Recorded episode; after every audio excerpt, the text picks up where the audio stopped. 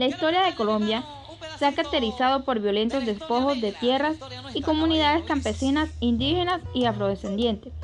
Existen varios factores que han proporcionado el desplazamiento interno en Colombia. En el año 1946 a 1958, un periodo conocido como la violencia, se despojó a más de 2 millones de personas de sus tierras, quienes debieron concederlas a causa a nuevos modelos agroindustriales en la época de la violencia. Principales causantes de desplazamientos masivos fueron los lugares ilegales que integraban los partidos conservador y liberal de esa época.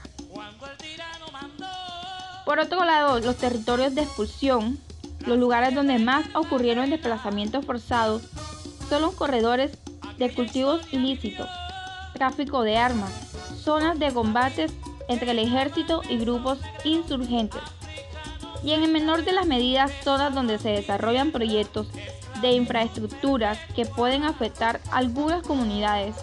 Los territorios ricos en recursos energéticos y mineros, como la esmeralda, el carbón, el petróleo, el oro, son también lugares donde se presentan estas problemáticas. A esto se le suma el desplazamiento asociado a la violencia por las bandas criminales y el conflicto armado.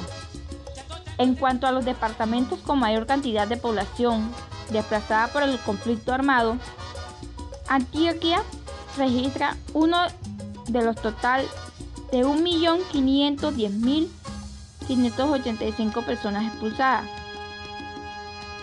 Los lugares receptores. En los lugares receptores, el conflicto armado ha obligado a miles de personas a desplazarse a las grandes ciudades de Colombia. Ciudades como Bogotá, Santa Marta, Medellín, Cali y Barranquilla son grandes receptoras a los desplazados, así como las capitales departamentales.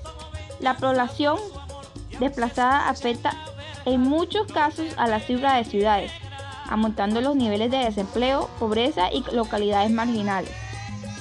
La población en condición de desplazados llega a las ciudades y forman a las clases más pobres de la ciudad. Se convierten en vendedores ambulantes, creadores de la cultura popular, organizadores comunitarios, portadores de cultura política, entre otros. Los lugares donde esta población conforman sus hogares son en sitios de laderas en las zonas de periferia de la ciudad, conocidos como los asentamientos subornales. Ante la carencia de territorios urbanibles, es accesible esta población se ve obligada a invadir zonas de periferias de las ciudades que son ilegales de alto riesgo y construidas en barrios informales.